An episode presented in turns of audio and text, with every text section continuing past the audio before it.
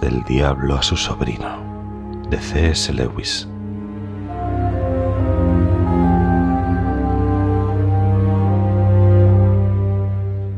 Mi querido orugario.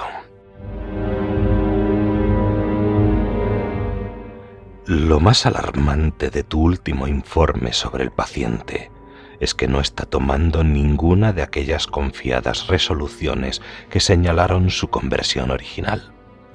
Ya no hay espléndidas promesas de perpetua virtud. Deduzco ni siquiera la expectativa de una concesión de la gracia para toda la vida, sino sólo una esperanza de que se le dé el alimento diario y horario para enfrentarse con las diarias y horarias tentaciones. Esto es muy malo Solo veo una cosa que hacer por el momento. Tu paciente se ha hecho humilde. ¿Le has llamado la atención sobre este hecho? Todas las virtudes son menos formidables para nosotros una vez que el hombre es consciente de que las tiene, pero esto es particularmente cierto de la humildad. Cógele en el momento en que sea realmente pobre de espíritu y métele de contrabando en la cabeza la gratificadora reflexión Caramba, estoy siendo humilde. Y casi inmediatamente el orgullo, orgullo de su humanidad aparecerá. Si se percata de este peligro y trata de ahogar esta nueva forma de orgullo, hazle sentirse orgulloso de su intento y así tantas veces como te plazca. Pero no intentes esto durante demasiado tiempo. No vayas a despertar su sentido del humor y de las proporciones, en cuyo caso simplemente se reirá de ti y se irá a la cama. Pero hay otras formas aprovechables de fijar su atención en la virtud de la humildad.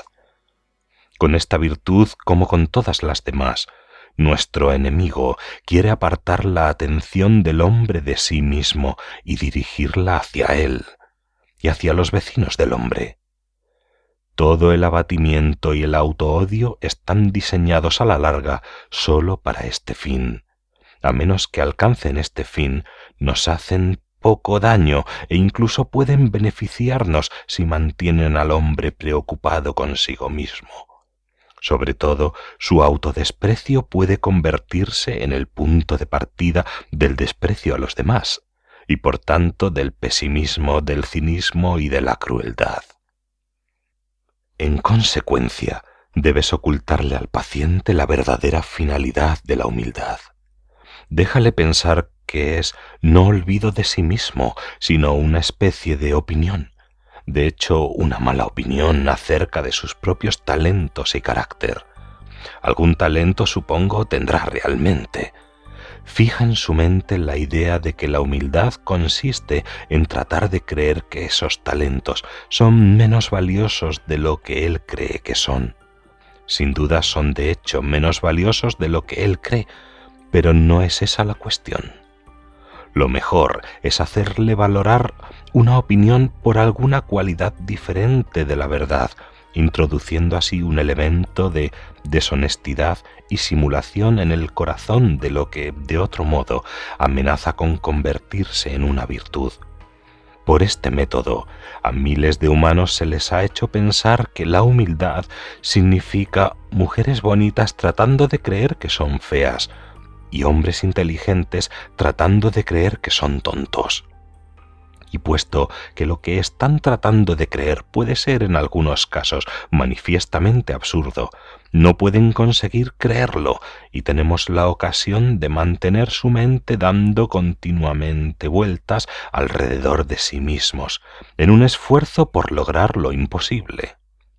Para anticiparnos a la estrategia del enemigo, debemos considerar sus propósitos. El enemigo quiere conducir al hombre a un estado de ánimo en el que podía diseñar la mejor catedral del mundo y saber que es la mejor, y alegrarse de ello, sin estar más o menos o de otra manera contento de haberlo hecho él que si lo hubiese hecho otro.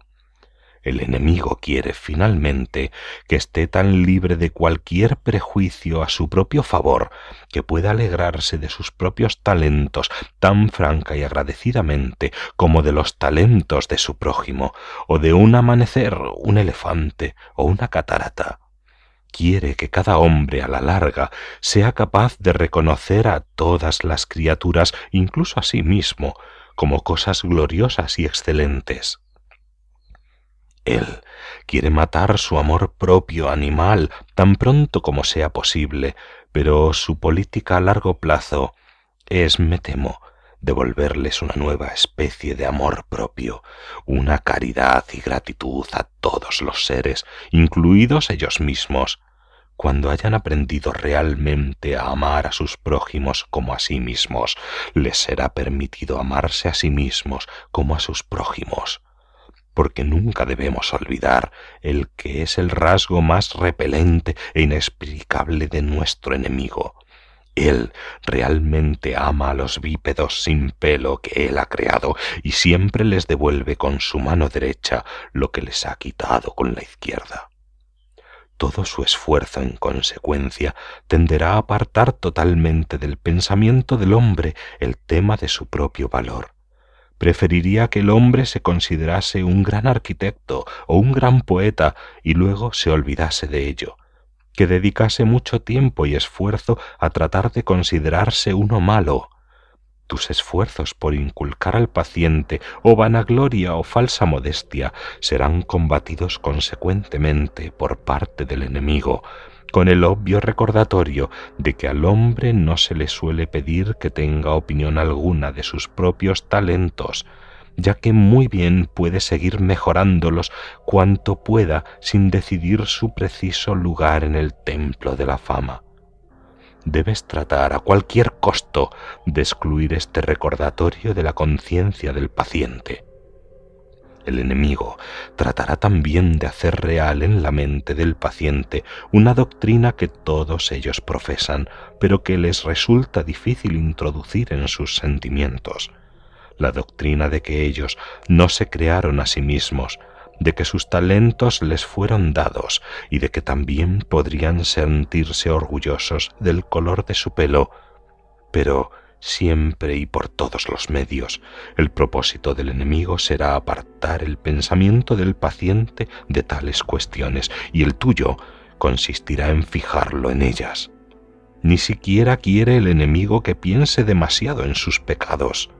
Una vez que está arrepentido, cuanto antes vuelva el hombre su atención hacia afuera, más complacido se siente el enemigo.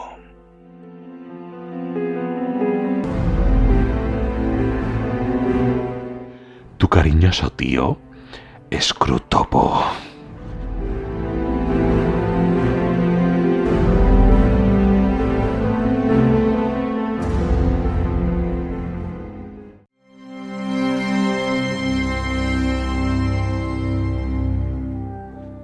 Cartas del Diablo a su sobrino, de C.S. Lewis.